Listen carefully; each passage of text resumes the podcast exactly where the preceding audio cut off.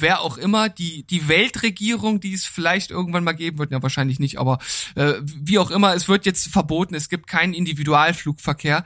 Es würde mich nichts weniger jucken als das. Würde, es würde sich für mich nichts ändern. Gar nichts. Ja, ist so. bei mir ganz ähnlich.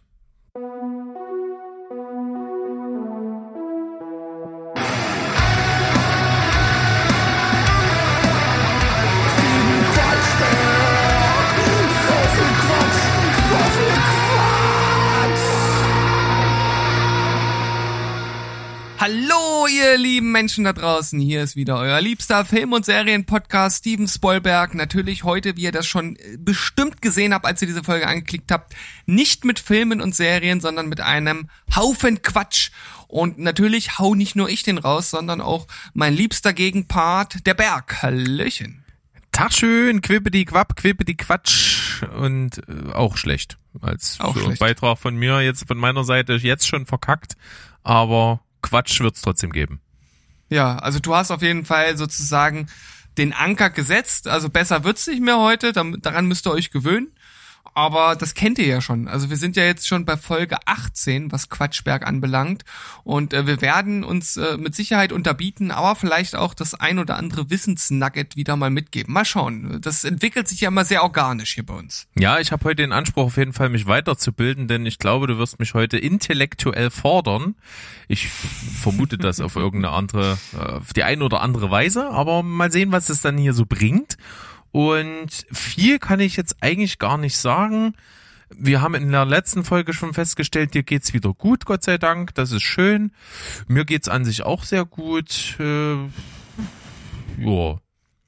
Hab wieder ein bisschen angefangen, äh, täglich so früh und abends immer so ein kleines bisschen Gymnastik wenigstens zu machen, äh, um die, die Muskeln zu stärken, damit keine Be äh, Bewegungsapparatbeschwerden auftreten. Das funktioniert ganz gut. Ja.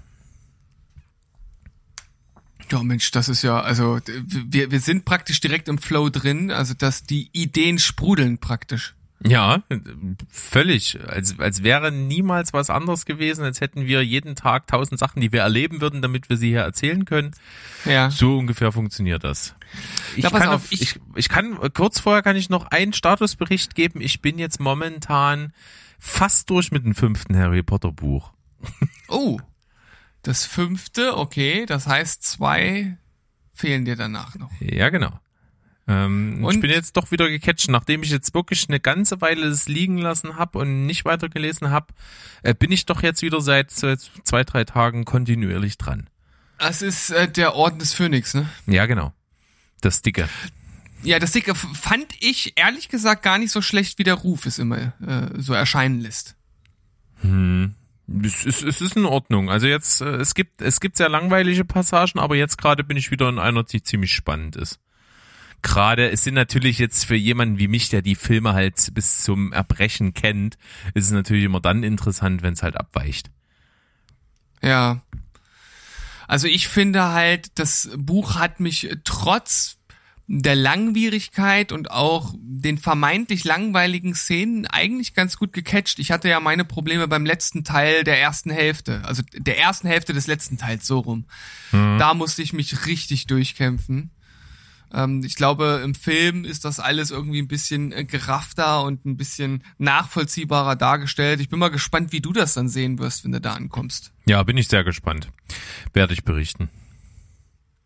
Na gut, wenn wir direkt bei Büchern sind, dann mache ich doch einfach mal dieses Thema auf, denn ich habe ja letztes Mal angeteasert, dass ich so ein, ja, ich weiß gar nicht, äh, ob ich das als Büchersucht beschreiben würde. Also Sucht würde ja bedeuten, ich müsste mir immer mehr, äh, äh immer mehr und andauernd kaufen, aber oder zulegen oder wie auch immer. Aber ich habe tatsächlich das Problem, wenn ich äh, in die Bibliothek gehe und selbst wenn ich mir ein Buch vorher rausgesucht habe, was ich mir, ähm, was ich mir entweder vorbestellt habe, dann, dann kann ich halt direkt zum, zum Regal gehen und mir das da rausholen. Ähm, selbst dann schaffe ich es nicht, an den anderen Büchern vorbeizugehen und irgendwas Tolles zu erblicken, was ich dann auch noch mitnehme.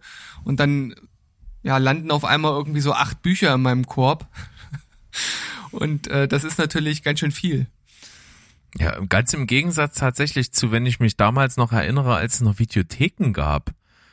Da irgendwie gab es da dann so eine Zeit, gerade so die so die Endphase der Videotheken, da bin ich in die Videothek gegangen und habe dort wirklich teilweise eine Stunde drin rumgestanden und konnte mich nicht entscheiden, welchen Film ich mitnehmen soll.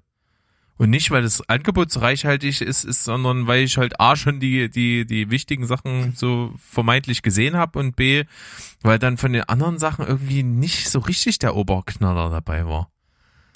Naja, da ist ja auch noch mal ein bisschen das andere, du musst ja zahlen dafür, ne? Das ist ja, in, in der Bibliothek ist das ja äh, anders, beziehungsweise du hast halt den Jahresbeitrag, zumindest ist es in der Leipziger Bibliothek so, und dann kannst du dir ja mitnehmen, ne, bis, bis, äh, bis der äh, Korb, den du dabei hast, aus den Fugen reißt. Mhm. Ja, gut. Ja. Wo, wobei ich glaube, es gibt tatsächlich eine Obergrenze, aber die habe ich noch nicht erreicht. Also ich hatte schon echt viele Bücher hier, ich glaube so 19 oder irgendwie sowas.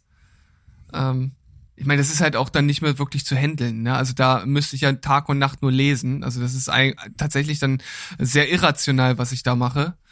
Und äh, deswegen sage ich ja, irgendwie ist das so ein bisschen, bisschen Bücher, Büchersucht oder äh, Wissenssucht vielleicht. Ja, also es sind ja, äh, es sind ja im Grunde genommen nur Sachbücher. Also ich, ich lese ja eigentlich fast gar keine äh, Romane oder irgendwas.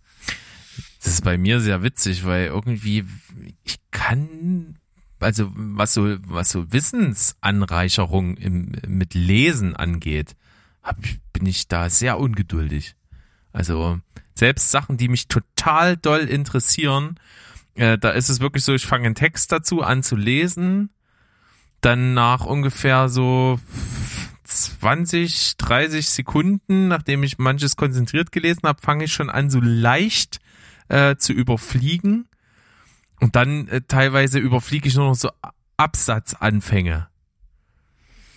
Das ist ganz komisch. Ich bin da noch nie der Typ gewesen, der sich Wissen gerne anliest. Mhm. Also ich gucke halt lieber ein Video oder bekomme irgendwas erklärt von jemandem oder so. Das ist irgendwie mir lieber, als irgendwie mich zu belesen. Also ich guck auch gerne Videos, weil es letzten Endes, ähm, vor allem wenn du vielleicht auch den Menschen, der das erzählt, äh, dazu noch siehst, hast du halt einfach noch so eine so eine äh, visuelle Komponente. Es ist natürlich insgesamt in der Regel einfach geraffter und äh, du hast ein bisschen mehr Input beziehungsweise den Hauptinput in einer kurzen Zeit. Das Problem ist halt einfach nur, wenn ich diese ich sage jetzt einfach mal hypothetischen 15 Bücher, äh, mir alle in Form von Zusammenfassungen oder den wichtigsten ähm, Key Points irgendwie in Form eines Videos anschaue, dann ist das alles nachvollziehbar und ich verstehe das vielleicht auch besser, als das vielleicht irgendein Wissenschaftler verklausuliert in seinen Texten ausdrückt. Aber dadurch, dass du nur so kurz damit Kontakt hast, ähm, ist es halt auch schnell aus dem Kopf wieder raus, weil man sich dann in der Regel direkt dem nächsten zuwendet. Das ist ja so ein bisschen diese, diese äh, Wohlstandskrankheit. Ne? Man hat so einen Informationsüberfluss, dass man von einem zum nächsten springt, ohne sich mit der eigentlichen oder mit, mit einer dieser Thematiken halt eingehend zu beschäftigen ähm, und das Ganze mit vielleicht auch Beispielen, die das Ganze lebendig machen, zu unterfüttern. Und das hast du dann halt in den Büchern und springt halt von einem zum nächsten. Und ähm, das war, deswegen lese ich auch sehr viele Zusammenfassungen von Büchern oder schaue mir irgendwelche Videos an, die, die das zusammenfassen, aber wenn mir das Buch gefällt, dann lese ich das dann halt auch noch, weil äh, das dann das Ganze nochmal vertieft. Ja, absolut. Das spielt auch ein bisschen mit da rein, was wir in der letzten Folge hier bei Quatschberg dazu besprochen hatten. Da ging es ja auch ein bisschen um Blinkist und so und um diese Zusammenfassung und dass die natürlich äh, ganz gut auf den Punkt bringen, was der Kern ist und auch sicherlich ein bisschen Wissen vermitteln können, aber dass eben dadurch, dass du es nicht so oft um die Ohren geknallt kriegst und nicht so viel liest und äh, dass sich das dadurch halt nicht so einprägt und halt schnell wieder weg ist aus dem Kopf. Ja, und es gibt ja viele äh, Kritiken, wenn ich so online äh, schaue, die dann sagen, ja, der Autor, der erzählt äh, das Gleiche immer wieder und man könnte den Buchinhalt auf 20 Seiten oder auf, auf was weiß ich, auf eine auf jeden Fall deutlich geringere Zahl reduzieren. Das kannst du bei fast jedem Sachbuch, ähm, aber das ist für mich halt nicht der Sinn hinter einem äh, Sachbuch. Also der Sinn ist halt für mich, dass die wichtigsten Dinge halt tatsächlich immer wiederholt werden. Vielleicht in einem leicht anderen Kontext mit neuen Beispielen, äh, vielleicht immer noch mal in eine andere Richtung etwas weitergeführt, damit das halt auch wirklich äh, hängen bleibt. Also ich finde, das ist gar keine wirkliche Kritik. Nö, als Kritik würde ich das auch nicht bezeichnen. Es ist äh, ganz wichtig, äh, Sachen eben zu wiederholen. Das kann irgendwann mal ermüdend wirken, aber es äh, immer dann, wenn du dir bei der Wiederholung denkst, ja, weiß ich doch, das ist so und so, dann hast du es so langsam verstanden. Genau. Und was ich jetzt eigentlich hier einfach mal machen möchte, ist, ich habe vor einiger Zeit ähm, in meinem Online-Konto bei der Bibliothek die äh, Historienfunktion angemacht das musste ich äh, leider selbst aktivieren, deshalb ähm, habe ich jetzt nicht mehr hier so den ganzen äh, Bestand der Bücher, die ich mir mal ausgeliehen habe. Aber äh, es läuft jetzt schon eine ganze Weile und dadurch ähm, kann ich halt sehen, was ich so in letzter Zeit für, für Bücher hatte und will da jetzt einfach mal so ein bisschen random ein paar Sachen rauspicken und ein bisschen äh, darüber erzählen, weil ich finde, da waren sehr interessante Bücher dabei und hier sozusagen anstatt einem Filmtipp mal ein paar Buchtipps mitgeben. Ja, gerne, mach das mal. Äh, da sind bestimmt richtig verrückte unterschiedliche Sachen dabei. Ja, also es gibt schon so bestimmte Themen, die mich halt äh, besonders äh, interessieren. Das wird man jetzt sicherlich auch auch merken.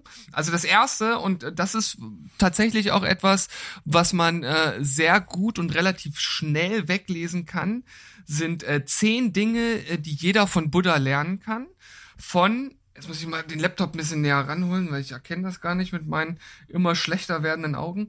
Äh, von Thomas Hohensee. Das ist eigentlich ein, äh, ich glaube, Anwalt und der hat mittlerweile schon mehrere Bücher zu dem Thema geschrieben, also so Buddha, Achtsamkeit und und auch Meditation und so. Und wie der Name schon suggeriert, ist das alles ähm, relativ kompakt verpackt. Auch das das Buch an sich, das ist, ich glaube, 200 Seiten oder so, also ein relativ äh, dünnes äh, Büchlein, das äh, sehr schnell weggelesen ist, aber so die, die Essenz äh, des Buddhismus oder das, was Buddha damals äh, gelehrt hat, wird da halt ähm, gut verpackt wiedergegeben. Und was ja viele nicht, nicht wissen oder, oder vermutlich, äh, sage ich jetzt einfach mal so, bei mir war das auf jeden Fall der Fall, ist, dass ja viele Buddha direkt mit Buddhismus gleichsetzen und Buddhismus ist ja gerade in den in den östlichen äh, Ländern äh, sehr viel auch mit Religion verbunden und diese Intention, die hatte ja Buddha selbst überhaupt gar nicht. Also er, das ist alles sehr sehr pragmatisch, was er ähm, für Ansätze hatte und die sind auch immer noch äh, sehr sehr äh, aktuell und können immer noch sehr gut angewandt werden und er hat sich selbst sogar gegen jegliche Ideologie und und Religion so ein bisschen äh, äh, gewährt. Also ähm, wer da jetzt irgendwie Vorbehalte hat und wer auch weiß, wie ich dazu stehe, dem kann ich hier das Ganze so ein bisschen äh, an Angst nehmen. Mhm. Das ist auf jeden Fall das Erste, was ich jetzt äh, mitgeben äh, möchte. Dann äh, habe ich. Ist ja schon beeindruckend, ne, dass solche Jahrhunderte alte Glaubenssätze ja trotzdem so, so, so naturalistische, ganz normale Beziehungen zwischen Menschen irgendwie abbilden können, die einfach immer gelten, auch unabhängig von der Zeit. Ja, also das ist äh, besonders in, in dem Fall total spannend. Also es äh, gibt da ja auf der einen Seite Buddha, auf der anderen Seite, wenn man jetzt eher so in die westliche Welt schaut, sind das äh, die die Stoiker. Da habe ich auch jetzt ein paar äh, Bücher äh, zu gerade da. Die werde ich auch noch äh, lesen. Das ist dann, wie gesagt, dann eher so die die westliche Philosophie, halt auch 2000 Jahre alt, aber äh, also viel aktueller könnten die Grundsätze von damals nicht sein, gerade in dieser Welt, die sich immer mehr beschleunigt und in der immer mehr Angst äh, herrscht. Und da sind so diese Grundsätze, die da vermittelt werden, tatsächlich immer noch hochaktuell. Also im Grunde genommen nie aktueller. Ja, echt wirklich spannend. Nicht schlecht. Äh, ich habe tatsächlich äh, jetzt auch ähm, seit Montag habe ich habe ich zwei Bücher gelesen. ähm, ich war nämlich äh, viel mit der Bahn unterwegs und konnte da ähm, richtig äh, schön ähm, da durchflügen. Das eine Buch ist All You Need Is Less. Äh, das ist geschrieben von Manfred Volkers und von Nico Pech. Nico Pech ist jemand, den ich schon länger ähm, verfolge. Das ist ein, ja, ein, ein studierter Be ja, Betriebswirt, Ökonom, der ähm, einer der größten Wachstumskritiker ist. Also er ist sozusagen wirklich einer der ganz krassen Sorte, ähm, aber auch einer, der es, wie ich finde, halt auf den Punkt bringt und der mit seiner äh, Theorie oder seinem Ansatz der, der Postwachstumsökonomie, also wie ein äh, eine Ökonomie ohne Wachstum aussehen könnte, ähm, ja, da auf jeden Fall äh, was geschaffen hat, was auf jeden Fall ja in der Zukunft eine Rolle spielen muss in einer, einer gewissen Art und Weise. Und was an dem Buch total cool ist, ist, dass der Manfred Volkers auch einen wissenschaftlichen Hintergrund hat, aber Buddhist ist und sozusagen diese Problematik, dass wir alle über unserem Limit halt leben und dass man sich einfach auf eine gewisse Art und Weise äh, beschränken muss, um halt die Erde nicht zu zerstören.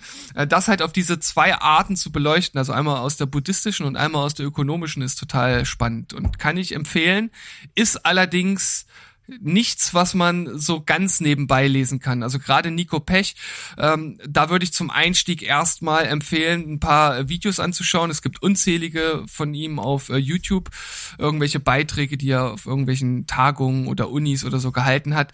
Weil wenn er Vorträge hält, ist es deutlich einfacher, ihm zu folgen, als seine Bücher zu lesen, weil die sind wirklich manchmal schwierig. Mhm, okay. Klingt erstmal also, anstrengend, aber wenn es da auf jeden Fall schon mal so reduzierte Sachen in Form von Videos und so gibt, dann glaube ich, kann man sich ganz gut reinfühlen, was so der Ton ist, der da getroffen wird.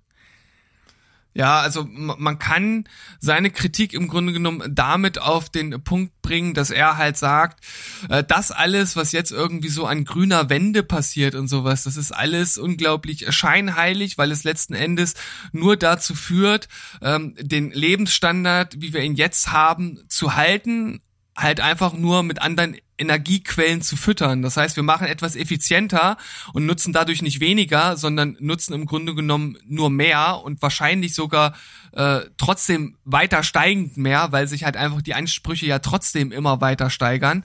Äh, und das ergibt halt im Grunde genommen überhaupt gar keinen Sinn, weil wir dadurch letzten Endes halt nicht weniger CO2, CO2 vergleichen, sondern einfach genauso viel wie jetzt auch. Ähm, das Einzige, was seiner Meinung nach funktionieren kann, ist Suffizienz und das bedeutet ja, schlicht und einfach Verzicht. Oder ein Zurückfahren an bestimmten Dingen, an Luxusgütern, die halt kein Menschenrecht darstellen, ne, wie zum Beispiel äh, der Flugverkehr oder äh, Kreuzfahrten oder ähnliches, ja.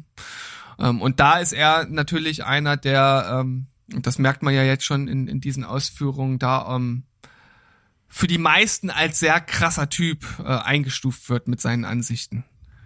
Aber wenn man das mal nachverfolgt und seinen Gedankengang geht und vor allem, wenn irgendjemand da draußen schon mal selbst einen CO2-Rechner online ausgefüllt hat und weiß, dass es selbst bei einem, bei einem äh, für die meisten schon echt stark reduzierten Lebensstil immer noch weit entfernt ist von einer Tonne CO2, die wir eigentlich verbrauchen dürften nur, ähm, der merkt, dass das äh, schon ziemlich krass ist, was man leisten müsste, um die Welt zu retten. Also das klingt so, als wenn wir schon verloren sind. Habe ich auch irgendwie das Gefühl manchmal.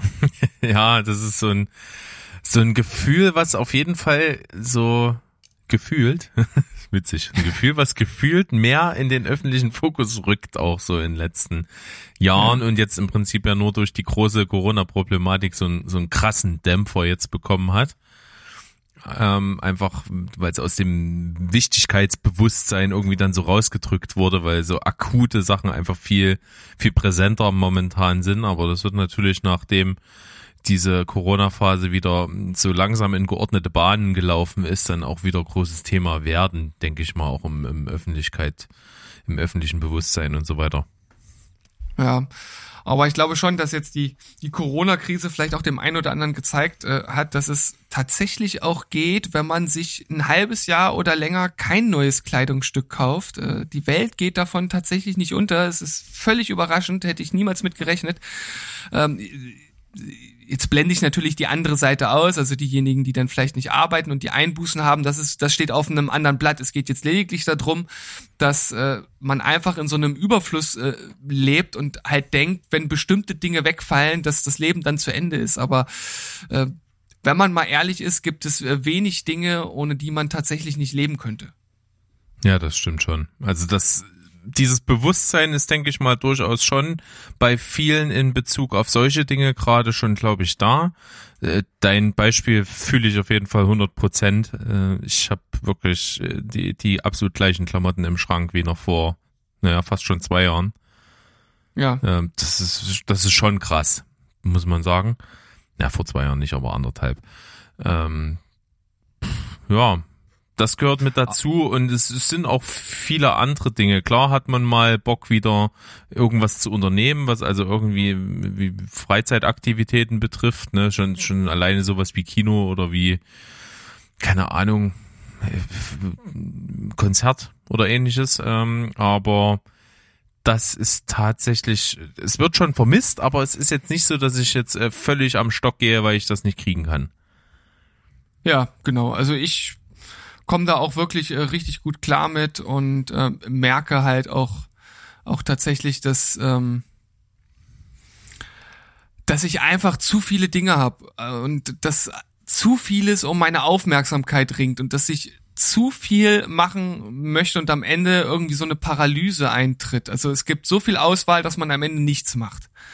Und das ist auch etwas, was äh, Nico Pech halt beschreibt. Das ist halt einfach äh, rein äh, zeitökonomisch tut einem halt dieser Überfluss auch gar nicht gut, weil desto mehr Dinge du hast, desto mehr Zeit musst du ja auf diese ganzen Dinge verteilen. Ja?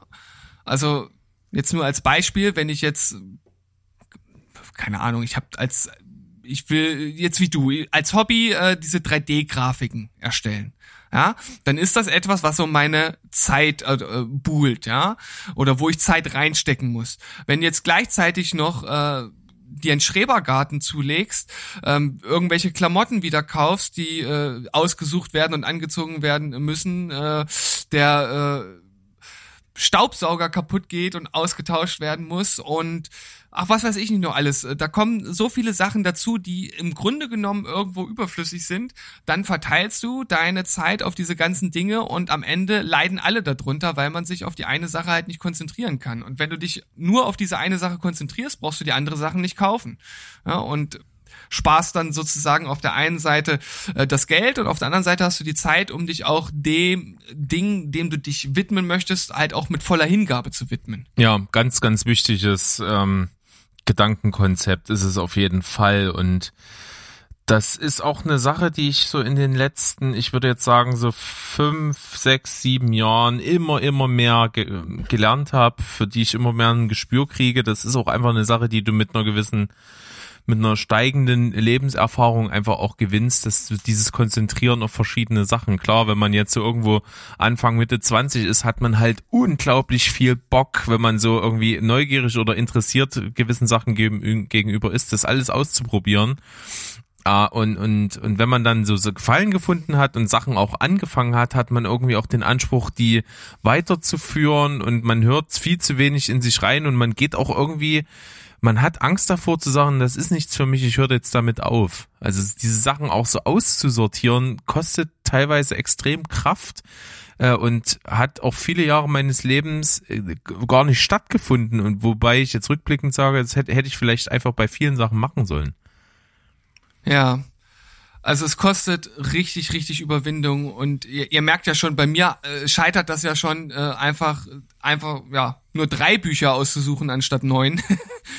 äh, einfach nur da, weil mich das anspricht, weil es interessant ist und die stehen jetzt bei mir hier zu Hause und ich versuche die abzuarbeiten. Aber das alleine ist ja auch schon wieder Druck und das alleine ist auch schon wieder Zeit, die mir von anderen Dingen äh, genommen wird. Ja, das ist super schwierig, sich da ähm, auf was zu konzentrieren und ich arbeitete und versuchte auch wirklich hart an mir zu arbeiten, aber gerade bei den Büchern bin ich noch so ein bisschen von dem Zustand weg, den ich eigentlich haben möchte und da rede ich noch gar nicht davon, wie schnell ich mich in andere Sachen vertiefe.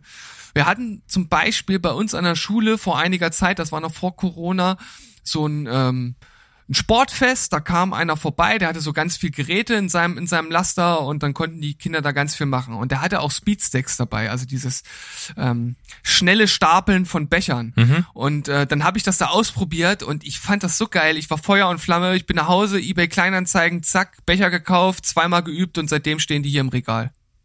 Mhm. So, ne? Und ich, ich guck dann immer hin und denk so, ja, ja, fange ich nochmal mit an. Irgendwann. Hm. Und eigentlich weiß ich insgeheim, nee, ich fange nicht mehr damit an. Also, und da ist, muss meine Impulskontrolle schon äh, besser werden, bevor ich mir die kaufe, weil ich eigentlich weiß, dass das nichts ist, womit ich mich ewig beschäftigen werde, weil ich mich kenne. Ich habe das sowas mache ich nicht zum ersten Mal. Ja, ich weiß total, was du meinst. Das ist auch ein ganz schwieriges Ding. Man muss das auch ganz gut abwägen. Ähm, bei mir ist es auch so, äh, da habe ich so ein bisschen was von dir. Du bist ja auch, wenn du dir was zulegen möchtest, wenn du irgendwie einen Kauf vor dir hast von einer größeren Sache, dann bist du halt unglaublich perfektionistisch, was die Vorauswahl betrifft. Was, also da bin ich auch so, ich sammle tausend Infos, was wäre das Beste, was kann man da machen, was gibt's dann, was kann man dazu nehmen, wie kann man sich das vielleicht anders zusammenstellen nach eigenen Bedürfnissen und so. Und äh, diesen Prozess, den gestalte ich manchmal bewusst sehr aufwendig, weil ich, je länger dieser Prozess andauert, merke, ob ich es wirklich will. Das ist mittlerweile so ein Trick von mir. Ja, hm, okay. Hm. Das ist schwierig, denn die Zeit, die du da rein investierst, ist ja auch schon wieder Zeit, die weg ist. Das ne? muss man dann abwägen, wie intensiv das am Ende ist, ja. Genau, ja. Aber wenn ich jetzt zum Beispiel mal dran denke, äh, ein Beispiel war, ich habe mal eine ganze Weile damit gelieb, geliebäugelt, mir ähm, ne, ne, mal eine Custom-Gitarre, also eine wirklich nach individuellen Sachen für mich gebaute Gitarre zuzulegen. Und da kommst du ja auch vom Hundertsten ins Millionstausendste. Und da habe ich mich mit tausend verschiedenen Anbietern beschäftigt. Was gibt's mit Preisen, mit weiß ich nicht was alles, mit äh, technischen Komponenten und so weiter und so fort. Und das hat wirklich eine Weile in Anspruch genommen. Da habe ich immer mal so ein bisschen geguckt äh, und habe dann irgendwann festgestellt, das ist, ist eigentlich überhaupt nicht das, was ich brauche und will, weil ich es nicht ausnutzen würde. Hm. Und deswegen habe ich das verworfen und damit auch wirklich eine gute Stange Geld gespart. Ja, das glaube ich. Aber du hast natürlich auch erstmal eine ganz schöne Zeit investiert, die dann letzten Endes jetzt einfach weg ist. Ja. Weil du kannst natürlich sagen, okay, du hast, du hast eine Erkenntnis für dich gewonnen. Ähm, ich versuche jetzt mittlerweile an solche Sachen halt insofern ranzugehen, zu fragen, ist es, ist es wirklich überhaupt irgendwas, was ich brauche? Also in dem Fall zum Beispiel, ich habe eine Gitarre, warum soll ich mir jetzt äh, eine Custom-Gitarre machen lassen? Ähm, Wenn es jetzt wirklich nur darum geht, dass meine Gitarre nicht gut genug ist, dann kann ich mir auch einfach eine gute kaufen und muss mir nicht extra eine bauen lassen. Ähm, und dann wäre halt äh, für mich persönlich versuche ich halt tatsächlich immer ja irgendwie immer ökologischer zu leben und dann mich einfach zu fragen, brauche ich jetzt überhaupt was Neues? Also ist diese Anschaffung überhaupt notwendig? Genau, wie viel Ja. Prozent des Outputs, den du damit generierst für dich selbst, äh, macht jetzt das Neue aus, extra zu dem, was du Ja. schon hast? Das ist ja auch so jahrelang das Problem gewesen mit meinem Fernseher. Äh, ich habe immer mal überlegt, holst du dir mal einen größeren und einen besser aufgelösten und weiß ich nicht was Fernseher? Gerade so als Filmfan ist das natürlich durchaus eine naheliegende Überlegung, aber dann habe ich halt immer gedacht, ich habe ja einen guten funktionierenden Fernseher. Richtig. So.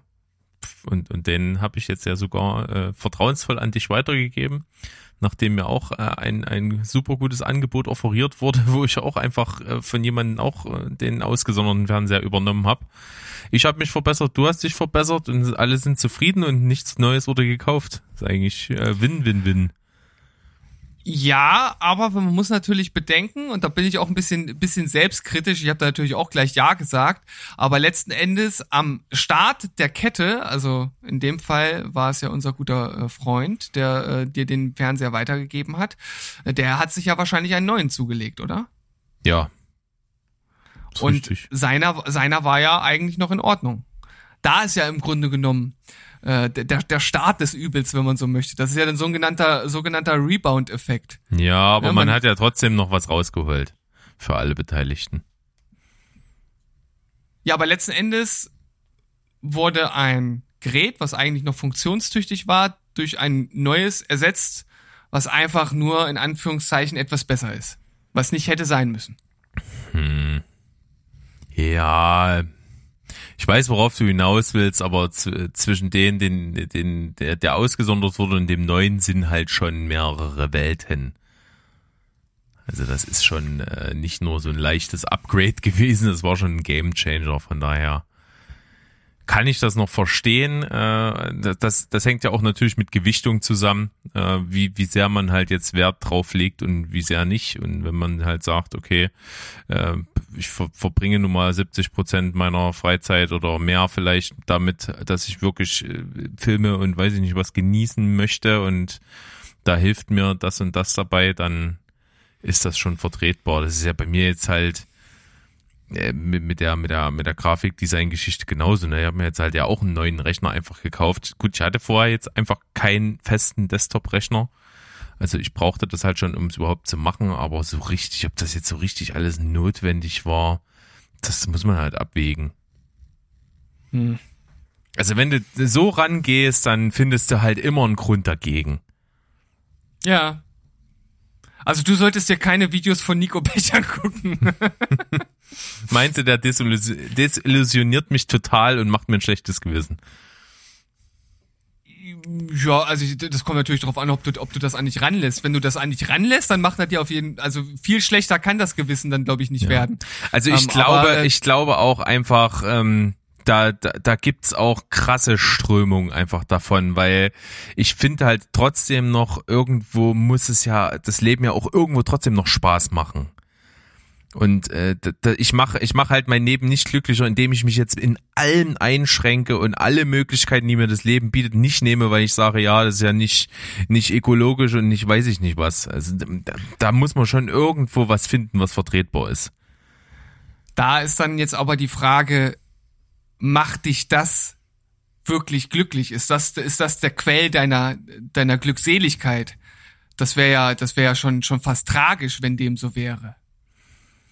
Boah, das ist jetzt, boah, das ist jetzt aber schwierig gesagt. Findest du? Ja, finde ich schon, ja. Also ich habe halt äh, für mich äh, so, so ein bisschen entdeckt und das ist ja auch das, was so was so die die Wissenschaft zeigt, dass halt letzten Endes so, so materielle Dinge halt sehr schnell an Wert für einen verlieren. Also ich nehme mal das Beispiel von deiner Custom-Gitarre. Wenn du das jetzt gemacht hättest, äh, die kommt nach Hause, du nimmst sie in die Hand und du hast wahrscheinlich übelst das geile Gefühl. Und wenn du dir das zweite Mal in der Hand nimmst, dann denkst du schon so, ja, es ist halt eine Gitarre und die klingt geil und beim zehnten Mal ist es dann schon Standard und dann irgendwann denkst du so, ja, es ist halt eine Gitarre. Also äh, so eine rein so, so eine reine Stützung auf Glücksgefühle durch durch materielle Dinge vergeht, glaube ich, sehr schnell. Ja, das ja, da gebe ich dir recht. Aber es ist ja, jetzt äh, einfach, wenn ich das jetzt mal zum Beispiel auf das äh, übertrage, dass ich jetzt wirklich damit wieder angefangen habe, so Grafikdesign zu machen, das ist tatsächlich was, wo ich wo ich meine Kreativität irgendwie umsetzen kann jetzt mal. Also mhm. vor, vorher war ja schon ein, ein Haupthobby in meinem Leben einfach schon diese, diese Film- und Seriengeschichte. Das ist ja nichts, wo ich was kreativ erschaffe dabei, sondern wo ich was kreativ Erschaffenes halt nehme, mich A dran erfreue, aber B eben auch damit beschäftige, C in Form von diesem Podcast ja auch mit dir drüber spreche, andere daran teilhaben können und so. Von daher ist das auch schon so eine große runde Sache, äh, wo, wo, wo ich mich nur mich selber bereichere, sondern vielleicht auch sogar andere. Ähm, und aber so richtig schöpferisch selber tätig habe ich ja nichts anderes groß gemacht, außer, außer Musik, aber da gibt's ja auch durchaus Gründe, die wir hier schon besprochen haben, warum das auch in der Form nicht ganz so funktioniert, weil einfach auch äh, der Zeitaspekt halt unglaublich extrem und krass ist und der Aufwand, den man dann betreibt, um wirklich da irgendwie so was Großes draus zu machen. Ähm, das, äh, das hat nicht gereicht, um die Kreativität irgendwie zu lenken. Und da hier habe ich das Gefühl, da kann ich durchaus äh, kreativ selber arbeiten und habe da irgendwie einen Kanal dafür. Hm. Tja, das ist, ist natürlich dein, dein Ansatz, ne? Und wenn du damit damit glücklich äh, wirst oder wenn dir das äh, ein Gefühl der Kreativität verleiht, dann äh, möchte ich das natürlich nicht in, in Frage stellen. Ich glaube, jeder muss selbst äh, wissen, wie er das macht. Ich, äh, ich gebe ja nur, ich gebe ja immer nur Denkanstöße. Das stimmt. Ich erinnere mich zum Beispiel auch, es, es gab mal, das ist aber schon zig, zig Jahre her, da gab es mal von irgendeinem so Typen, einen, äh, so einen, weiß ich nicht, ob der Ernährungswissenschaftler war oder so ähnlich, von dem gab es mal ein Buch und die Quintessenz des Buches war, ähm, du solltest irgendwie nur stilles Wasser trinken und Äpfel essen, weil das ist das Einzige, was dein Körper am wenigsten Schaden zufügt. Das ist jetzt mal ganz polemisch ausgedrückt. So, ne, Fleisch ist ja. Gift, Fisch ist Gift, äh, irgendwelche bestimmten äh, Nusssorten sind sowieso Gift und weiß ich nicht was alles. Ja, ja, ja, ja. So, äh, klar kannst du das machen, aber was, was denn da, wo ziehst denn du da dann noch Freude raus? Ne? Das ist also der, der Spagat muss schon irgendwie vertretbar sein, auf jeden Fall. Man muss irgendwie einen, einen guten Mittelweg finden zwischen, äh, dass man äh, zufrieden ist und dass man halt möglichst aber trotzdem ja sich selbst und anderen halt möglichst wenig Schaden dabei zufügt, in Anführungsstrichen. Also Schaden im, im direkten Sinne sowieso nicht, aber äh, aus, äh, wenn ich jetzt auf Umweltaspekte oder ähnliches eingehe. Mhm. Ja, also ich meine, du, du sprichst jetzt hier natürlich ein krasses Beispiel mit dieser Apfelwasser-Diät oder wie man das auch immer nennen möchte an. Äh, das würde ich jetzt natürlich auch in keinster Weise vertreten wollen. Aber was natürlich klar ist, dass halt viele Dinge letzten Endes einfach erlernt sind. Also, ne, das ist, ist ja zum Beispiel bei, bei Geschmack der Fall. Also wie oft höre ich, wenn ich anderen erzähle, dass ich nichts Tierisches esse, das könnte ich nicht. Oder äh, dann ist das Leben ja nicht mehr schön oder so, ne? Also das Leben ist nicht mehr schön, wenn ich, wenn ich unter der Brücke schlafen muss oder wenn ich überhaupt gar kein Essen habe. Ja, alles andere, das ist äh, geschmacklich halt erlernt. Selbst ich konnte mir ja nicht vorstellen, äh, dass das ohne Fleisch äh, geht. Also es kam ja bei mir erst der Gedanke, kein Fleisch zu essen, weil ich das halt auf rationaler Ebene nachvollzogen habe. Und dann habe ich ja das Fleisch weggelassen. Ich habe ja selbst, also ich habe früher jeden Tag Fleisch gegessen. Im Grunde genommen morgens, mittags, abends, wenn man so möchte. Mhm. Und äh, dachte ja auch, dass das nicht funktioniert. Aber das, äh, erstens hatte ich natürlich eine Motivation, das einfach mal auszuprobieren. Und zweitens war es überhaupt gar kein Problem. Ich glaube schon, dass einige das erstmal vermissen werden, wenn sie es jetzt ausprobieren würden. Aber ich glaube halt auch, oder was, nicht nur ich glaube, ich, ich weiß halt, dass letzten Endes Geschmack etwas Antrainiertes ist. Genauso wie, äh, ich sag mal, ich nenne es jetzt einfach mal Wohlstandsluxus in welcher Art auch immer, ob das jetzt nun über ähm, über Computer ist oder jetzt bei mir, dass ich hier in meinem kleinen Musikstudio Musik aufnehme oder sowas, ne? Das könnte ich jetzt auch nicht von morgen, äh, von heute auf morgen einfach einfach äh, weggeben, ne? Das ist ist mir halt auch äh, viel viel zu lieb und trotzdem äh, oder habe ich viel zu lieb gewonnen, ne? Als dass ich das jetzt einfach aufgeben äh, würde von einem Tag auf den anderen. Aber können könnte man das schon und man würde äh, und das ist jetzt äh, sozusagen die These, die ich auch äh, von dem Herrn Pech unterstütze.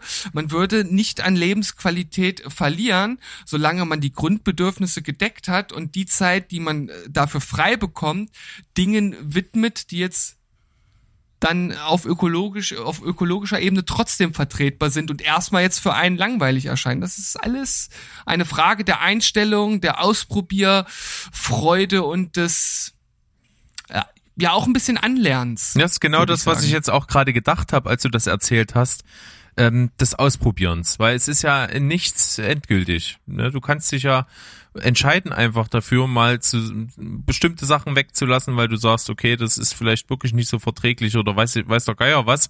Äh, selbst wenn du skeptisch bist, ob das durchhältst, du kannst ja einfach probieren. So. Und, und das, das finde ich halt, halt so krass. Ne? Das ist ja auch, auch diese Debatte, die es damals über diesen Veggie Day gab. Und ich so denke, ey, was ist denn mit euch los? Ihr habt sechs Tage in der Woche äh, oder äh, ihr habt sieben Tage in der Woche, in der, in denen ihr Fleisch essen könnt. Nur in, an diesem einen Ort in eurer Kantine, wo ihr seid, könnt ihr an einem Tag mal nicht Fleisch essen und da gehen die Leute auf die Barrikaden. Also ganz ehrlich, wenn das unser größtes Problem ist, dann geht's uns wirklich zu gut. Hm. Ich, Ganz ehrlich. Ich verstehe die Diskussion natürlich. Ähm, das ist für viele Kritiker dieser Geschichte natürlich auch einfach so eine Prinzipienfrage. Und ich bin ganz ehrlich, ich finde nichts auf der Welt schlimmer als so eine Prinzipienreiterei. Egal um was es geht. Ich hasse es wie die Pest, wenn Leute Sachen wollen, sagen, machen, nur weil sie es vermeintlich können oder, oder ein Recht drauf haben, vermeintlich oder sonst irgendwas. Das ist ganz, ganz mhm. grausam. Das hasse ich. Und wo wir jetzt gerade beim beim Essen sind und ich ja damals schon äh, oder damals vorhin den äh, CO2-Rechner oder äh, es gibt ja mehrere, die man so online bedienen kann. Ich weiß, hast du das jemals mal gemacht? Nein, gar nicht. Habe ich noch keine Nein. Berührungspunkte mit gehabt. Äh, einfach mal CO2-Rechner eingeben, gibt's mehrere hier vom, vom Umwel um, äh, Bundesumweltamt äh, zum Beispiel. Und dann werden so Fragen gestellt, äh, wie man wohnt, wie, ob man ein Auto hat, wie viel man fliegt, äh, was man konsumiert, äh, und so weiter. Und dann äh, gibt man das da alles ein. Es ist ein bisschen äh, tricky. Ich weiß zum Beispiel jetzt nicht äh, in dem Haus, in dem ich äh, lebe, äh, wann und in welcher Art das mal saniert wurde oder halt nicht. Sowas wird halt teilweise auch gefragt. Also ähm, ein, zwei Fragen finde ich da ein bisschen tricky, so dass es letzten Endes nicht so genau wird. Aber worauf ich jetzt hinaus möchte, ist ja, wir in Deutschland haben einen Durchschnitt von, ich glaube, 11 bis 12 äh, Tonnen CO2, die wir verbrauchen. Das ist 10 bis 12 mal zu viel. Also das Ziel wäre eigentlich eine Tonne. Ähm, und jetzt frage ich mich, ob diese Rechner in irgendeiner äh, ja, Art und Weise äh, Sinn ergeben oder dort ein äh, vernünftiges Ergebnis bringen.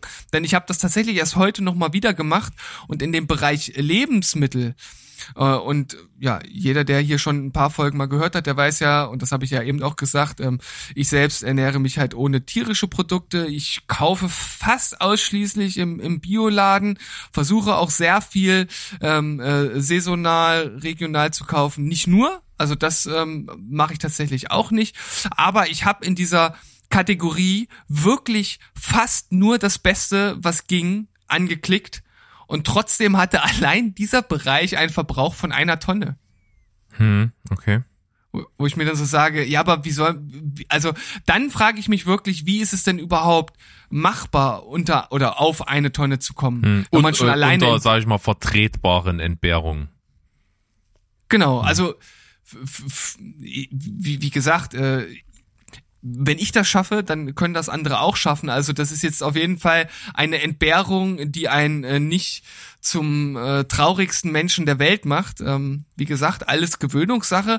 Aber selbst ähm, wenn man dies schaffen täte, gäbe es ja noch die anderen Bereiche. Ich habe kein Auto, ja, das fällt ja auch schon mal weg. Das ist ein riesiger Bolzen, der dazukommt, wenn man allein schon ein Auto äh, noch hat, ja. Wenn man äh, eine Flugreise macht ja sowieso, dann ist, ist ja sowieso äh, ja Hopfen und Malz verloren. Mhm. Ich, ich, einmal verstehe das. Ja. Mhm. Einmal, einmal äh, Sydney hin und zurück sind, glaube ich, zwölf Tonnen. Das sind sozusagen zwölf Jahresbudgets, die man eigentlich hat verbraucht. Ja. ja also verstehe ich äh, natürlich, äh, worauf du da hinaus willst. Ähm, wie soll ich das sagen? Das sind natürlich alles sehr, sehr, ähm, das sind harte Fakten und Zahlen. Ne? Das sind einfach, du sagst, äh, so und so viel müssen wir erreichen, damit äh, das alles für die Umwelt weiter vertretbar ist. Wenn ich das runterrechne auf so und so viele Menschen, dann bedeutet das genau das. So. Ja. Das sind natürlich äh, krasse theoretische Zahlen und wenn ein was auf der Welt halt richtig gnadenlos und unfair ist, dann ist halt Statistik. So, mhm, das, das stimmt. Das, das ist wirklich äh, ganz schön krass. Und äh, die Frage ist halt auch, äh, du kommst ganz schnell in so eine mündige Bürgerdiskussion rein ähm, die natürlich was ein bisschen mit dieser Prinzipienreiterei zu tun hat, aber auch so weit müssen wir gar nicht gehen. Äh, es gibt natürlich auch immer dann diesen großen Konflikt auch von Leuten, die ähm, die, die fordern, dass zum Beispiel Sachen von staatlicher Seite reglementiert werden, äh, die dann aber auch gleichzeitig Kritik üben müssen, weil es gibt dann immer diesen Zwist zwischen, ähm, wenn ich jetzt alles vom Staat her festlege, dann erreiche ich zwar gewisse Dinge, aber halt eben mit der Brechstange.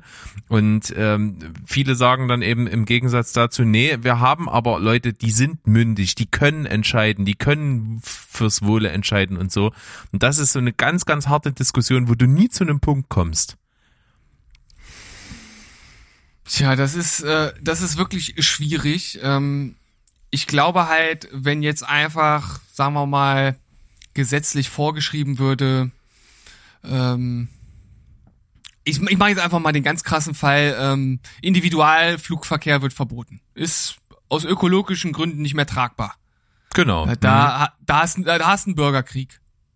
Also da, äh, da hast du Leute, die äh, denken, sie hätten halt, äh, sie hätten halt äh, das, äh, das unumstößliche Naturrecht auf Flugreisen ja, und äh, die würden dann auf, auf die Barrikaden gehen. Das äh, würdest du nicht äh, durchdrücken können, glaube ich nicht. Absolut, genau. und echt, äh, echt schwierig. Gerade solche Aspekte sind ja jetzt eben im Zuge dieser großen Corona-Krise weltweit eben gekommen. Dass viele sagen, ja, der Staat muss jetzt Grenzen setzen, der muss einfach fe Sachen festlegen, der muss Sachen verbieten, der muss, muss, muss, muss, weiß ich nicht was alles. Und dann kommen wirklich Leute, die sagen, Klar wäre es besser und du würdest ein gewisses Ziel damit erreichen, aber wir müssen doch unbedingt versuchen, den Bürger mündig zu machen und es erreichen, dass er von selber richtig handelt.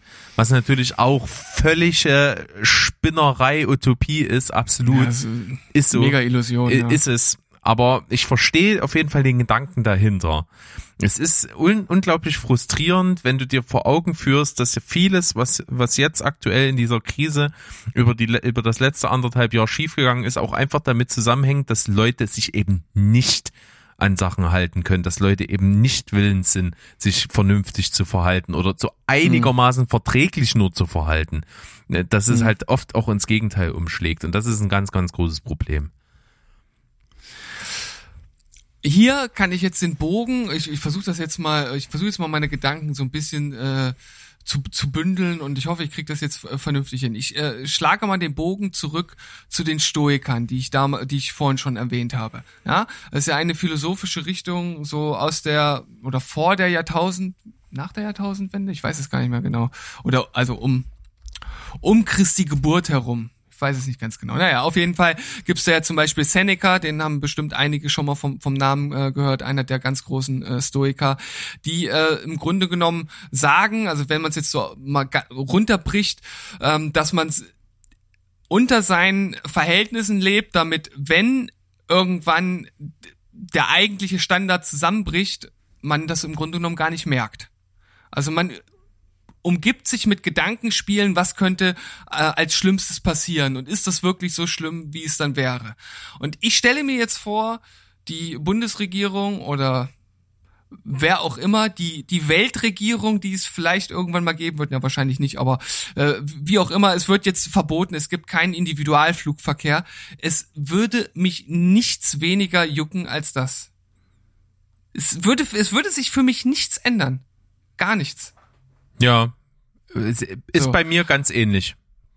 Ich, wo, wobei ich halt schon auch mal meine Flugreise machen würde, sicherlich, aber ich, ich, es ist überhaupt nicht so, dass ich es brauche oder dass mir irgendwas fehlt, wenn ich es nicht könnte. Meine Frau sagt ja auch immer, sie will auf jeden Fall mal nach Island. Ne?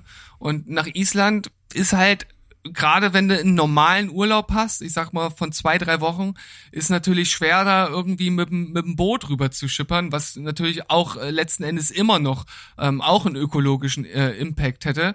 Ähm, ist, das ist halt schwer, ne? Und man könnte jetzt zum Beispiel sagen, und das finde ich tatsächlich ein sehr interessantes Konzept, dass es diese CO2-Budgets gibt für Flüge. Ne, dass halt jeder pro Jahr so und so viel CO2-Budget hat und wenn er halt einen Flug von Deutschland nach Marokko machen möchte und das Ganze nimmt drei Tonnen in Anspruch, dann muss er halt drei Jahre oder dreieinhalb Jahre oder vier Jahre dafür sparen. Und dann kann er sich diesen Flug leisten. Oder er kauft sich die entsprechenden Kapazitäten von anderen Leuten, die ihren Anteil nicht in Anspruch nehmen möchten. Finde ich eine spannende Idee. Wie das jetzt technisch umgesetzt wird und ob das funktioniert, ist nochmal was anderes. Aber als Idee finde ich das super spannend. Total. Es, es, solche Konzepte gibt es ja in der Wirtschaft in ja. verschiedenen Sachen. Natürlich äh, gerade auch was jetzt so Abgasgeschichten angeht in Industrie und sowas, da gibt's ja sowas äh, auf jeden Fall. Wo noch Kontingent da ist, äh, kann man sich das halt eben von anderen noch kaufen und so weiter und so fort. Ähm, ich glaube, sowas kann funktionieren, aber ist natürlich sehr komplex. Das ist immer, Das ist- wenn du es auf einen einfachen Bürger runterbrechen willst, ist das natürlich mit der richtig großen Keule geschwungen. Ne, Du müsstest es halt, ähm, müsstest es halt so einfach machen, dass das halt auch jeder versteht und äh, entsprechend damit handeln oder arbeiten kann. Ne? Und das ist sicher keine ganz einfache Aufgabe. Aber, Nee, da müsstest du dann wieder eine App entwickeln, die nicht funktioniert und wo Leute Ja. äh, Datenschutzsachen anklicken müssten und dann aber auch äh, ganz skeptisch sind. Da sind wieder die großen Gegner, die sagen, das ist dann alles nur noch Überwachung und ja, bla bla bla. Du kommst vom Ja, Hundertsten ins Tausendste und wie es halt immer ist, du kriegst nie alle zufriedengestellt. Ja. Und äh, an dieser Stelle möchte ich jetzt noch einmal einen kleinen Bogen zu, zu Nico Pech äh, schwingen, der sagt, damit so ein ökologischer Wandel eintreten kann, weil er sagt halt auch, also du, du, auf, auf politischer Ebene wird sich da erstmal nichts tun, da äh, kann man ähm, äh, drauf rumreiten, wie man möchte. Es äh, bedarf einer gewissen Avantgarde oder einer Vorreiterschaft, die das vorlebt, damit halt entsprechend andere nachziehen, damit dann sozusagen ein Fundament da ist, auf dem dann eventuell auch auf politischer Ebene eingehakt werden kann. Weil so aus dem Nichts, auch wenn es notwendig wäre, und das haben wir ja vorhin schon gesagt, ist es wahrscheinlich schwierig zu erreichen. Das ist genau richtig. Ne? Es ist auch eben genau die Denke, die dazu geführt hat eigentlich, aber unweigerlich, dass diese, diese, dieser Ausbruch von Corona zu so einem weltweiten Problem geworden ist. Natürlich hätte man das im Keim ersticken können. Aber das hättest du halt nie hingekriegt. Du hättest nie eine Akzeptanz. Du hättest natürlich äh, sagen müssen, okay, dort wo es ausgebrochen ist, riegelst du alles ab und alle anderen Länder riegeln auch ab. Und, und dann sitzt du das aus. So, da, damit kannst du halt äh, das Schlimmste verhindern, aber du kriegst es ja halt nicht hin. Ja, vor, vor allem sagen ja dann die, die dagegen äh, vorgehen, ja, ist doch überhaupt gar nichts bei uns passiert, war doch total sinnlos, das zu machen. Eben, deswegen, also der Schritt ist einfach zu krass. Äh, und, und Ja, aber das war ja genau das Ziel, das zu verhindern. Und dann halt im Nachhinein kannst du natürlich nicht nachweisen, ob jetzt der Schritt der richtige war oder nicht. Aber wir, äh, wir sehen ja, äh, wenn man es jetzt gemacht hätte, wäre die Welt davon halt auch nicht untergegangen. Und vielleicht ist an an der einen oder anderen Stelle oder wenn es halt um eine Pandemie geht, Vorsicht besser als Nachsicht. Absolut, aber wie gesagt, äh, du, das ist, glaube ich, einfach ein, ein absolutes Glücksspiel als als Regierung zu sagen, wie weit können wir denn gehen, wie krass können wir es machen, ne? Wie krass ist, äh, was was können wir überhaupt noch durchsetzen, exekutive mäßig? Was was was ist möglich und wo wo kriegen wir den größten Konsens und den kleinsten Schaden hin? Also äh, krasses Beispiel hättest du halt äh, vor anderthalb Jahren gesagt, als das in Wuhan eben ausgebrochen ist. Okay, pass auf, wir, wir machen jetzt für ein, für ein halbes Jahr bedingungslos unsere, oder für ein Vierteljahr bedingungslos unsere Grenzen dicht. Kannst du machen. Und Ja. hat auch sicherlich Ja. den, äh, den Effekt, dass du es verhinderst. Aber Ja. äh, da, das führt definitiv wahrscheinlich zu Revolten und, und, und krasseren Sachen. Und Ja, das und ist das größere Übel als das, was dann danach passiert ist. Das ist, das ist jetzt die Frage, ob das das größere Übel ist Ja, oder nicht. Ne? es ist jetzt vielleicht ein bisschen, Ähm, äh, es ist schon klar, äh, wahrscheinlich ist äh, Bürgerkrieg schlimmer als, als was jetzt ist. Ja, gut, ja, jetzt in dem, in, in dem Falle bei Corona würde ich jetzt wahrscheinlich auch sagen, so ein richtig, so ein richtiger Bürgerkrieg wäre wahrscheinlich äh, was gewesen, was uns noch weiter zurückgeworfen hätte. Ja. Vor allem, weil wir es ja jetzt letzten Endes auch irgendwie in einer bestimmten Art und Weise in den Griff bekommen haben. Aber wir stellen uns nur mal vor, das wäre jetzt nicht so ein Luschi-Wuschi-Virus gewesen, sondern eins mit 20% Sterblichkeit.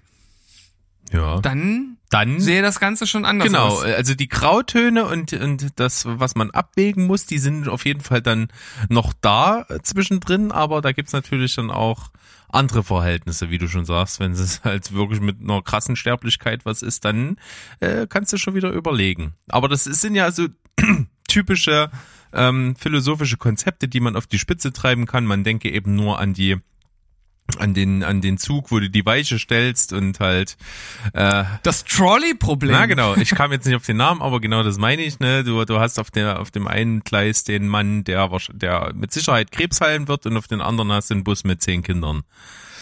Hm. Was machst du? Tja, das ist jetzt äh, die, die Frage. Und äh, das ist eine super Überleitung zu äh, einem anderen Buch, was ich noch gelesen Geil. habe. Und zwar ähm, geht's dort im im, im Kern nicht, aber es streift auch das äh, Thema ähm, des Util Utilitarismus. Ist das Utilitarismus, richtig, ne? Ich denke, ich glaube. das Wort kommt mir Also bekannt so- vor.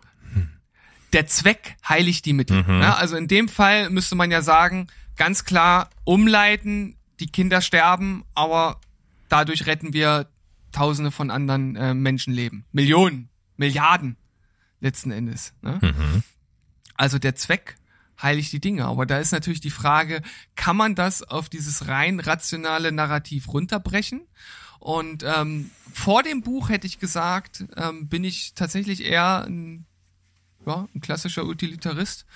Ich würde auch eher ein Flugzeug, oder davor hätte ich jetzt auch gesagt, ich schieße eher ein Flugzeug ab, von dem ich weiß, dass es mit einer Atombombe bestückt ist und auf uns äh, zurast, als dass wir ähm, das halt fliegen lassen und am Ende wissen wir, zwar nicht mit hundertprozentiger Wahrscheinlichkeit, aber dass es ja trotzdem zerstört wird und die äh, Passanten am, ähm, an Bord werden auch sterben. Mhm.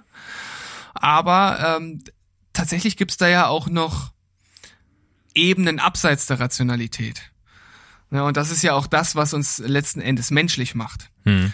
Und äh, das Buch, um das es jetzt geht, nennt sich äh, Künstliche Intelligenz und der Sinn des Lebens, äh, geschrieben von Richard David Precht, den sicherlich der ein oder andere unserer Zuhörer kennen wird, der äh, mit seinem ersten Buch ähm, ähm, Wer bin ich und wenn ja, wie viele? Ich glaube, so hieß es. Ich bin mir nicht ganz genau sicher. Ich habe das äh, selbst auch äh, noch gar nicht gelesen. Das war jetzt tatsächlich das erste, was ich von ihm gelesen habe. Ich habe unzählige Videos von ihm äh, gesehen, weil ich ihn insgesamt von seinen Ansichten schon sehr, sehr interessant finde und da auch sehr viel mitgehe. Er selbst ist so ein Typ, der sich halt gern selbst reden hört und das kann er halt auch. Also ich kenne kaum einen, der ähnlich charismatisch und ähnlich äh, rhetorisch gewandt wie er äh, seine Punkte rüberbringt.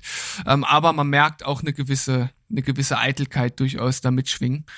Und ähm, in dem Buch geht's halt um künstliche Intelligenz und diese diese Angst, die da mitschwingt, dass irgendwann ähm, ähnlich äh, eines Skynets wie bei Terminator die künstliche Intelligenz die Menschen ausradieren wird und da ent, äh, oder ja, mit dem beschäftigt er sich und er macht einen Gegenentwurf, dass das seiner Meinung nach äh, niemals der Fall sein kann, weil ähm, diese Emotionalität und die, die Entscheidungen, die ein Mensch fällt, halt nicht nur auf rationaler Ebene getroffen wird, ja sogar ganz im Gegenteil, da gibt es ja auch Untersuchungen zu, dass der Mensch teilweise sehr äh, irrational handelt, obwohl die Sachlage ganz anders aussieht äh, und dementsprechend eine äh, KI, die das ausschalten würde, ja utilitaristisch handeln würde und das eigentlich etwas ist, was wir gar nicht haben wollen. Mhm. Okay.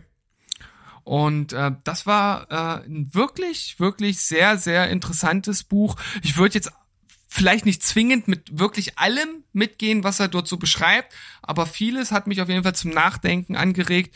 Äh, sehr viel äh, Nick Bostrom äh, Bashing auf jeden Fall dabei. Das ist derjenige, der unter anderem ja diese Theorie mit äh, wir leben in einer Art Matrix oder die Möglichkeit, dass wir in solch einer Matrix leben, aufgestellt hat. Ähm, also eine äh, ganz große Kritik an äh, Transhumanismus und Posthumanismus. Also Transhumanismus, dass wir uns mit der ähm, Maschine vereinen und äh, Posthumanismus, dass der Mensch im Grunde genommen als ja ähm, als äh, unperfektes Wesen äh, von äh, der perfekten Maschine abgelöst wird. Da gibt's ja tatsächlich Menschen, die sowas als anstrebenswert äh, ersehen. Finde ich äh, ziemlich grausam, über sowas nachzudenken. Ich verstehe, ja, gibt's ja auch etliche äh, Bücher, Filme, andere Gedankenspiele darüber. Das wird ja gerne thematisiert. Das sind auf jeden Fall die Teile der Science Fiction, die ich auch echt, echt total spannend finde. Ja, also als reine Thematik finde ich das auch extrem spannend und ich fand es auf jeden Fall ähm, erfrischend, ähm, mal was drüber zu lesen, wo das Ganze auch bezüglich der Künste, künstlichen Intelligenz auf jeden Fall kritisch hinterfragt wird und ähm, auch diese Frage gestellt wird, ob das überhaupt erstrebenswert ist, einen gewissen Grad der KI überhaupt erreichen zu wollen.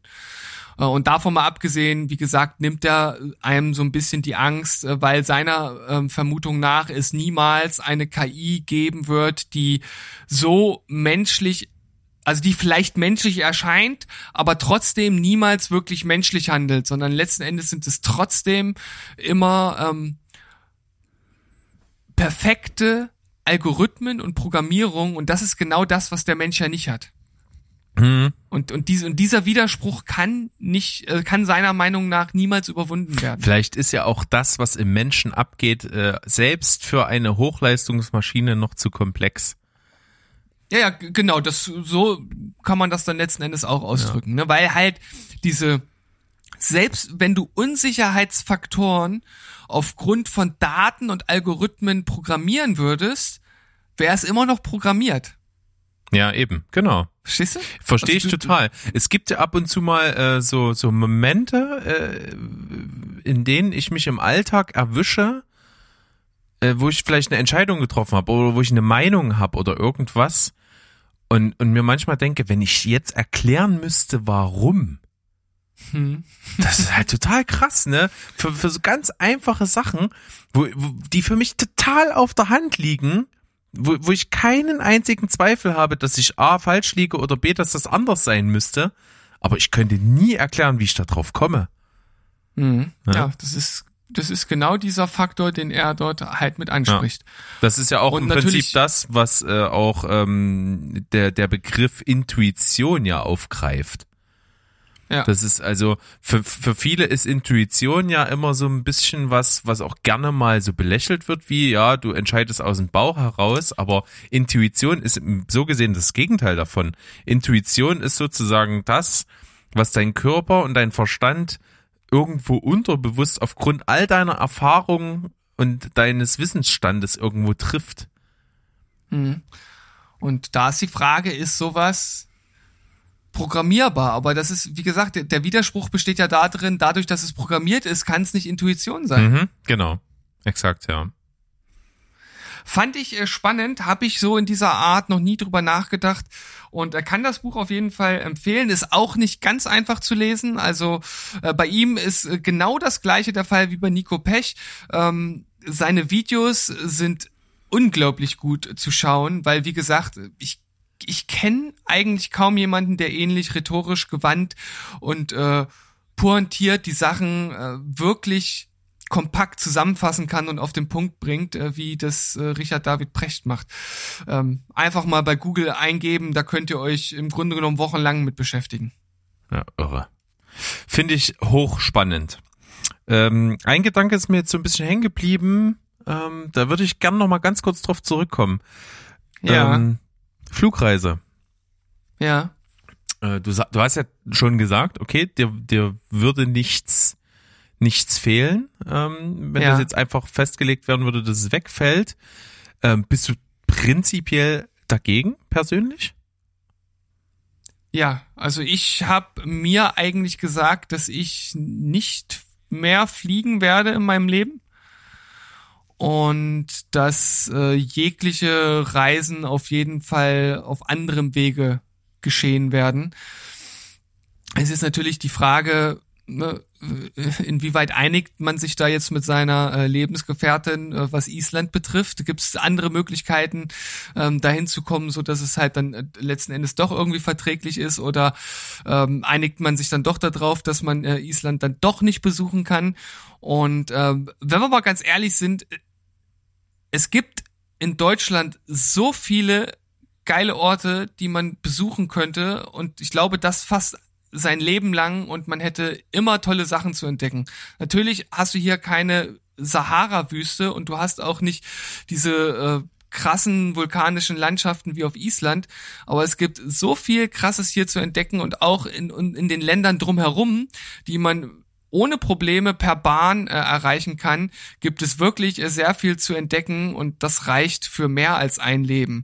Und äh, alles andere äh, kann man mit heutiger Technik auch sich anders zu Gemüte führen, ohne dass man jetzt äh, tot, sterbens, äh, äh, ja äh, depressiv irgendwann auf seinem Sterbebett liegt und sagt, wäre ich doch, wäre ich doch nur mal nach Island gefahren. Also ich glaube, das ist das letzte oder geflogen. Ich glaube, das ist das letzte, was ich auf meinem Sterbebett erzählen werde. Hm. Finde ich, was, das finde ich so extrem spannend, weil ich kann total nachvollziehen, was du dazu sagst. Aber auf der anderen Seite denke ich mir halt auch, ja, okay, die, die, die Welt bietet das ja irgendwo.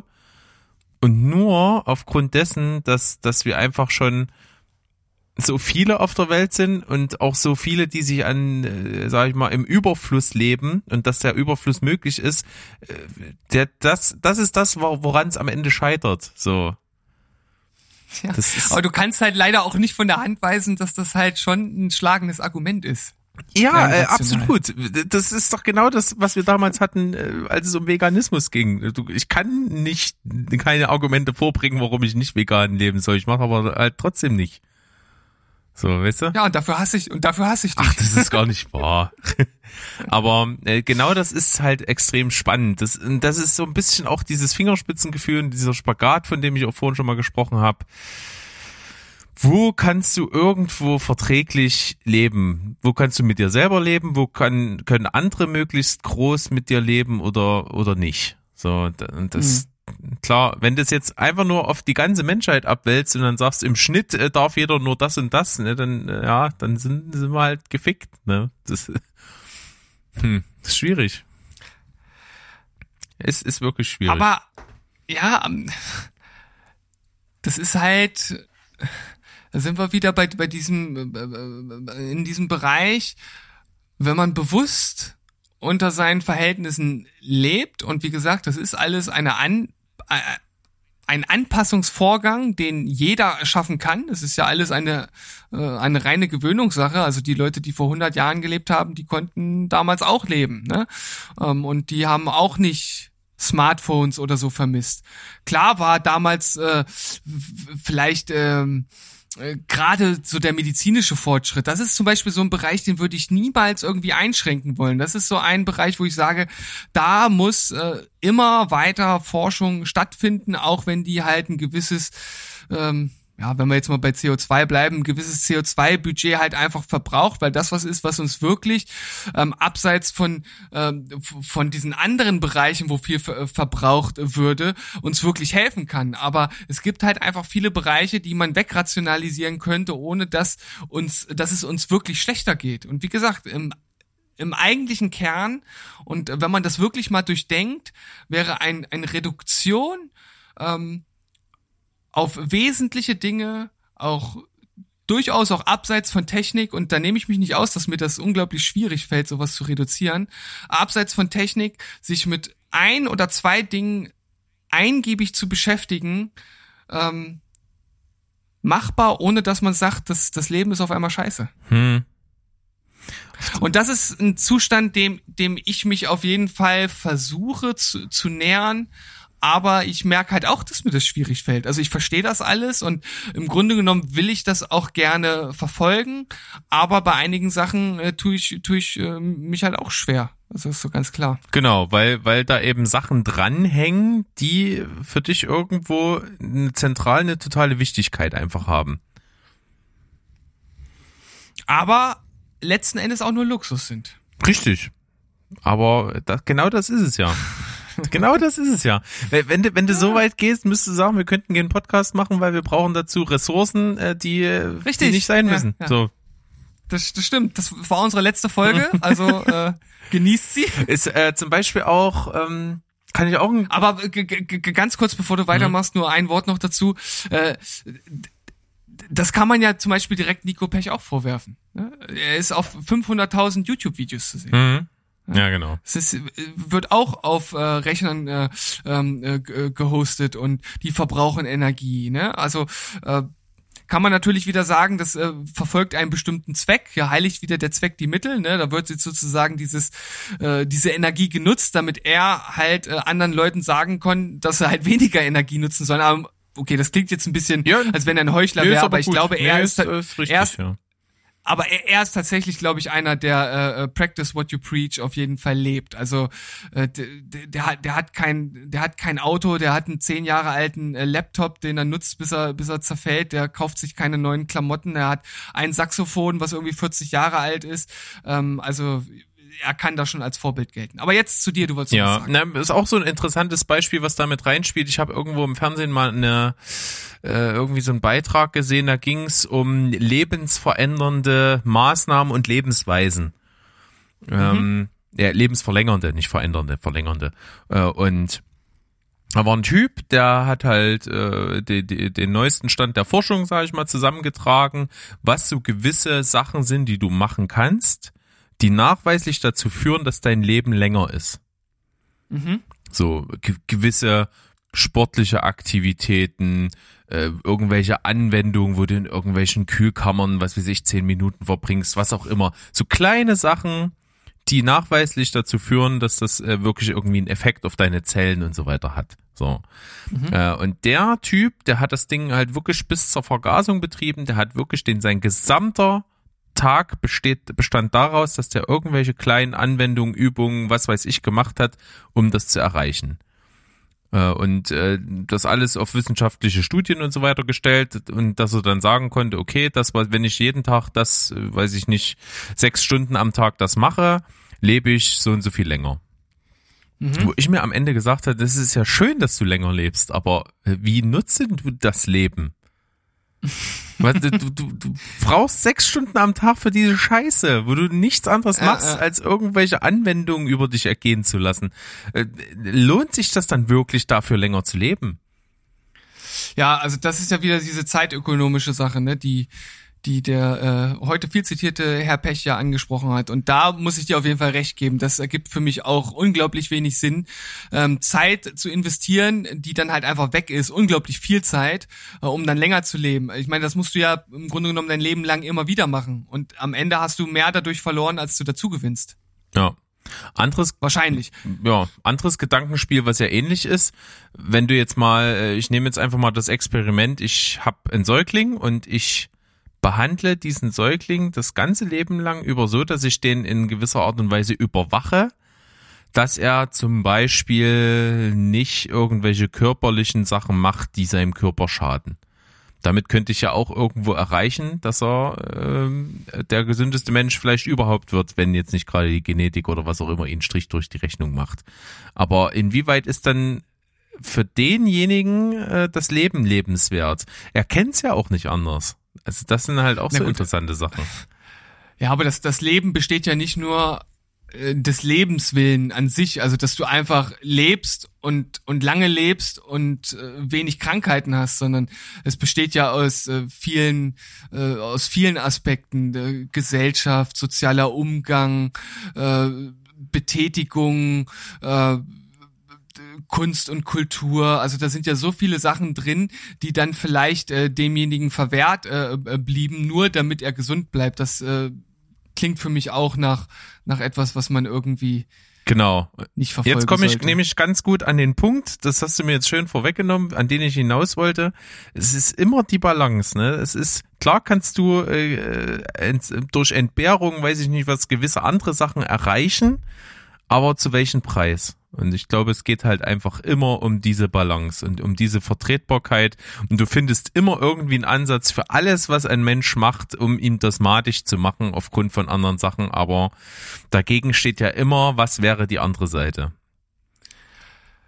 Ja, aber bei dem, was wir heute besprochen haben, also erstmal stimme ich dir natürlich grundsätzlich zu aber gerade bei diesen Dingen, die jetzt zum Beispiel das Klima schützen, beziehungsweise dem Klima schaden und die man vermeiden sollte, wenn man diese Dinge weglässt, bleiben ja trotzdem noch so viel krasse Sachen über, die man machen könnte, ähm, die einen ja trotzdem ein reiches Leben bescheren könnte. Also es ist ja nicht so, dass man dadurch auf einmal nur noch in einem leeren Zimmer sitzt und nichts mehr machen kann, weil man äh, keinen Rechner mehr benutzen darf und äh, nicht mehr mit dem Auto in Urlaub fahren darf. Also so ist es ja nicht. Also die, die Beispiele, die du ja genannt hast, das sind ja richtige Extrembeispiele und das hier, ähm, über das wir heute geredet haben, ist für viele auch ein Extrembeispiel, weil sie es nicht anders kennen Aber wenn man sich mal damit beschäftigt und das durchdenkt und guckt, was dann noch übrig bleibt, dann findet man dort halt auch viele Dinge, die einem trotzdem noch ein sehr, sehr,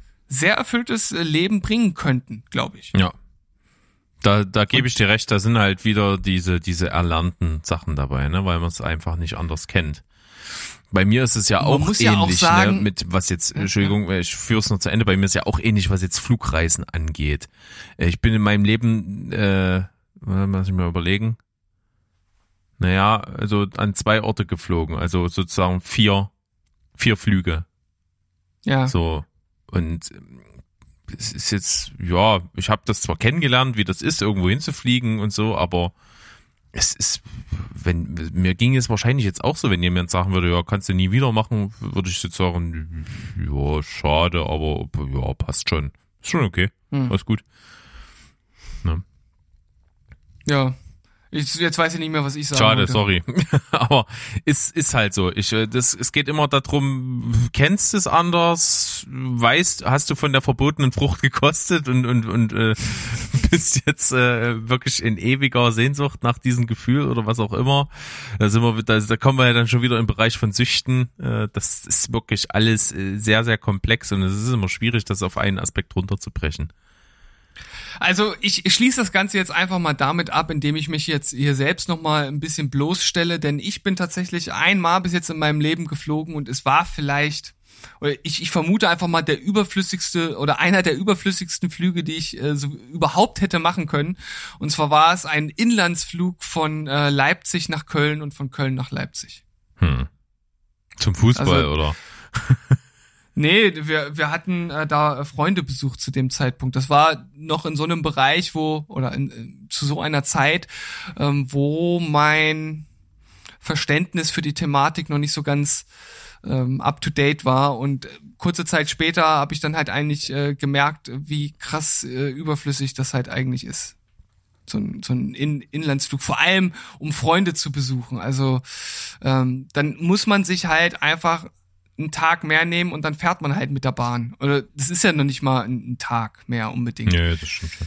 Ähm, kostet halt natürlich ein bisschen mehr, aber das ist nun mal bei Klimaschutz so.